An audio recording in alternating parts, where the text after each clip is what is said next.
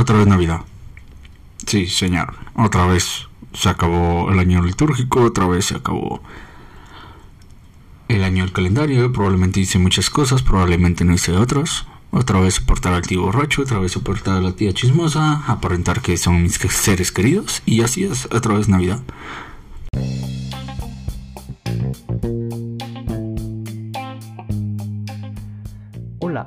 Estás en sintonía del podcast en mi nombre, un espacio fuera de serie para conocer a Jesús de una manera joven, humana y real, porque donde dos o más estén reunidos en mi nombre, ahí yo estaré.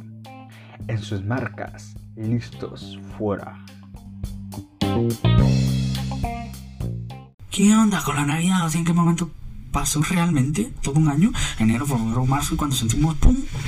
Diciembre. ¿En qué momento pasó un año litúrgico donde, wow, Navidad 2021, luego Cuaresma, Semana Santa, eh, celebración Corpus Christi, la Ascensión de María, Cristo Rey, Inmaculada Concepción y ya, otra vez Navidad? ¿Cómo? Y yo creo que es bien, bien, bien complicado asimilar todo lo que pudimos haber hecho que probablemente ni siquiera hicimos. Por eso es que yo te pregunto, o sea, si realmente aprovechaste tu año y aprendiste mucho de, tuviste la capacidad de discernir y vivir cada época donde la Iglesia Católica nos invita a vivir el Evangelio a través de las celebraciones con nuestros prójimos, o no. O sea, es bien complicado pensarlo así.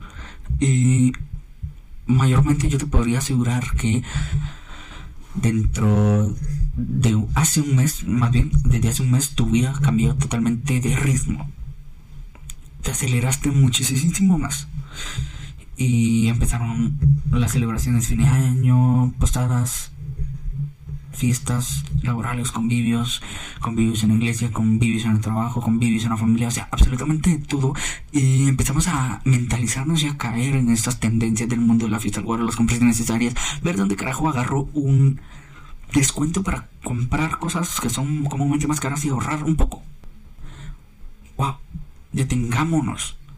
Realmente vivimos este ambiente como teníamos que vivirlo. O sea, yo te podría decir que de pronto me faltaron muchas cosas por hacer que la iglesia nos insta a hacer para poder vivir un ambiente como tal, pero te puedo decir algo, o sea, se supone que este tiempo de adviento era un tiempo de preparación y de espera. ¿Realmente esperaste? O sea, con todo esto que nos satura el mundo de que tienes que estar presente en todos lados, donde menos estás presente es en el silencio y en tu corazón. No hay Nada hay. Porque no te diste la oportunidad de esperar, de detenerte, de pensar, de tener una introspección. Te lo podría asegurar muchísimo. Y te lo voy a decir por qué. Porque vivimos en una sociedad selfie. Wow. ¿Qué, qué, qué, qué onda que acabas de decir? ¿Cómo así una sociedad selfie? Sí, una sociedad selfie donde todo regresa como un espejo. Donde queremos la atribución, el significado. Donde estamos en búsqueda de, en la búsqueda constante de significar, de yo ser algo. ¿Sí? Eso. Por eso es que regalamos muchas cosas para que nos den la validación que somos buena onda. Por eso es que somos los que ponen el ambiente en la fiesta para que digan, ah, wow, este cuate es la onda en las pares. Pero ¿dónde está nuestro significado? No estamos significando absolutamente nada porque estamos buscando validación, porque estamos buscando significar cuando el verdadero significado principalmente de la Navidad es la vida, compartir amor, recibir amor, compartir vida, recibir vida, compartir esperanza, recibir esperanza. Ahí está este significado, porque quítale Jesús a la Navidad, quítaselo. Y si me queda ahora que es un viejo gordo, feo, asqueroso, que no se afeita la barba blanca, un anciano arrugado con un traje rojo. Que vacía la Navidad, ¿no? Muy, muy, muy vacía. Entonces, tenemos que entender que nosotros tenemos nuestro significado en Jesús. Que no somos nada fuera de... Que esta Navidad, si no te pudiste preparar, ok, de acuerdo, o sea, no vamos a, ponernos a reprochar que por qué no te preparaste en ambiente, que por qué no, pero por lo menos démonos la oportunidad de reflexionar en esta última semana del año cuánto estoy significando dentro de mi vida en Cristo.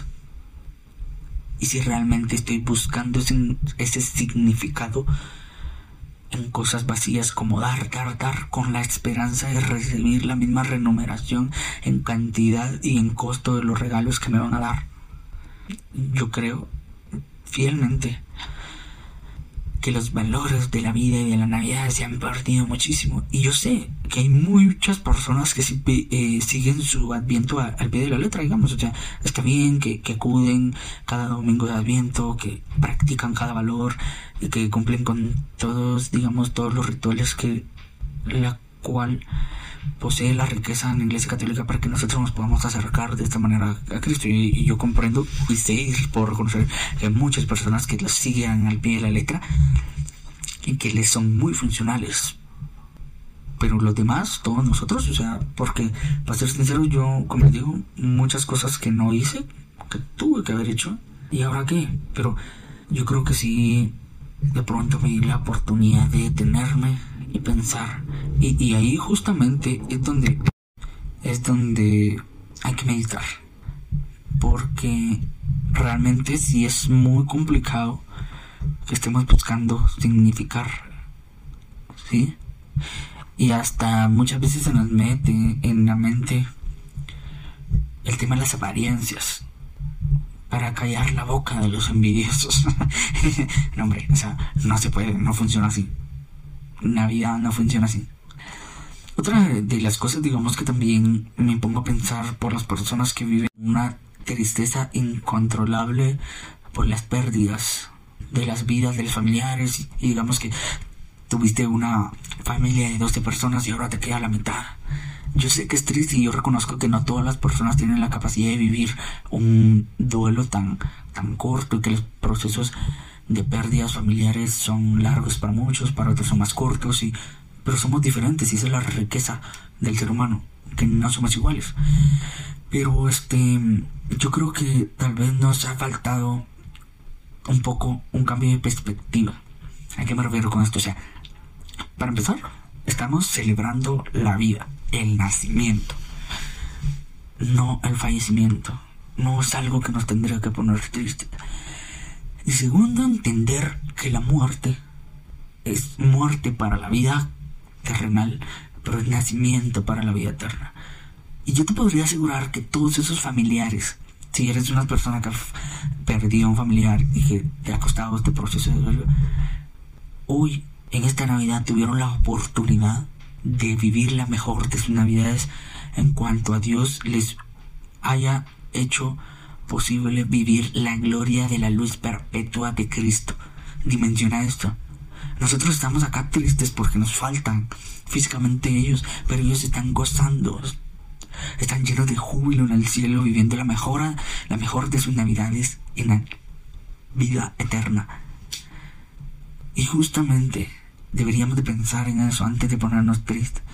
Como les digo, no estoy reprimiendo la los sentimientos de nadie, pero de pronto esto nos podría servir al pensar que ellos, al adelantarse, que Dios les permitió mucho antes que a nosotros dejar de vivir la vida eterna, donde se sufre, donde muchas cosas duelen, donde muchas cosas son injustas en este mundo, para pasar a un descanso eterno, donde ya no sientes dolor, donde ya no sientes tristeza, donde ya no existe la amargura, donde existe la felicidad, la plenitud en la vida de ese espíritu eterno. Entonces, entonces trata de pensarlo así. Trata de mencionarlo. Te lo pido así. Si mi abuelita, si mi tía, si mi prima ya no está, wow. Qué bendición que Dios le ha permitido adelantarse en este caminar del cual ninguno se va a salvar, absolutamente ninguno, de vivir de esa separación de la vida carnal y terrenal a pasar a la vida que nos acaba. Entonces, esto debería de ser algo que nos inste a estar alegres, algo que nos inste a vivir en gozo, de que celebramos el nacimiento de la historia de la salvación, donde ha nacido un Salvador, que es Cristo nuestro Señor y que gracias al nacimiento de este Hijo de Dios Altísimo es que todos tenemos la oportunidad de tener un significado después de esta vida. Ya no como en el Antiguo Testamento que se quedaban en el limbo, que se quedaban en el Hades. No eran salvos, ahora somos salvos. Entonces si mencionamos eso, les puedo asegurar que vamos a ser mucho más felices y que más bien nos va a dar mucha alegría y mucho gozo para todas aquellas personas que se adelantaron al camino de la vida a encontrarse con Dios. Entre otras cosas también que me parece peculiar es el tema de los memes, la soltería. Para esta época sale una plaga, pero plaga, plaga, plaga de memes referentes a que estamos solos, a que en esta Navidad, que como van a pasar su Navidad otros y cómo la va a pasar comiendo o bebiendo. y el tema de la soledad, este, yo creo que es un aspecto muy interesante para tocar, porque nos da un índice de cómo está nuestro corazón. Si nos sentimos solos, ¿por qué nos sentimos solos? ¿Por qué nos sentimos vacíos? Porque necesitamos o codependemos de otra persona, independientemente de quién sea tu compañía actual, para ser felices. Cuando no debería ser así. Cuando deberíamos de verlo todo de otra manera. Que cada etapa tiene su tiempo. Y como dice Eclesiastes, hay un tiempo para todo. Hay un tiempo para reír, un tiempo para llorar, un tiempo para la guerra, un tiempo para la paz, un tiempo para morir, un tiempo para todo. Entonces yo creo que la soltería es una virtud. El noviazgo es otra virtud. El matrimonio es otra virtud. La creación y la crianza de hijos es otra virtud. Y la vejez también es una virtud. Es más, podría creer que hasta la mismísima muerte es una virtud. Porque nos, como les acabo de decir anteriormente, nos abre la posibilidad de llegar a la vida que no se termina, a la vida eterna. Entonces, a ti, soltero, soltera, ya te llegará tu momento. vívelo bien, pero no andes echando en cara que, estás soltero. O sea, o no sé si tal vez también es una manera de llamar la atención para decir, hola, mira, estoy soltero, búscame. Aquí estoy por, por si te gusta, ¿no, güey? yo, lo, yo lo entiendo así, ¿no? Entonces, este... Alegrémonos. Ya llegará el momento. No todo dura para siempre. Solo el amor de Dios hacia nosotros. Eso, sí es incondicional. Eso sí no se acaba. No tiene medida. No tiene tiempo. No tiene circunstancia. Si te portas bien te va a amar. Si te portas mal también te va a amar. Y te va a pedir que, que te conviertas a Él y que mejores tu estilo de vida porque te quiere ver feliz. Y otra cosa ya entrando como una segunda parte de esto. Alégrate. Imagínate tremendo saludo que que el ángel Gabriel dijo a la Santísima Virgen María, alégrate, porque te traigo buenas noticias, alégrate. Intenta mencionarlo así, alégrate.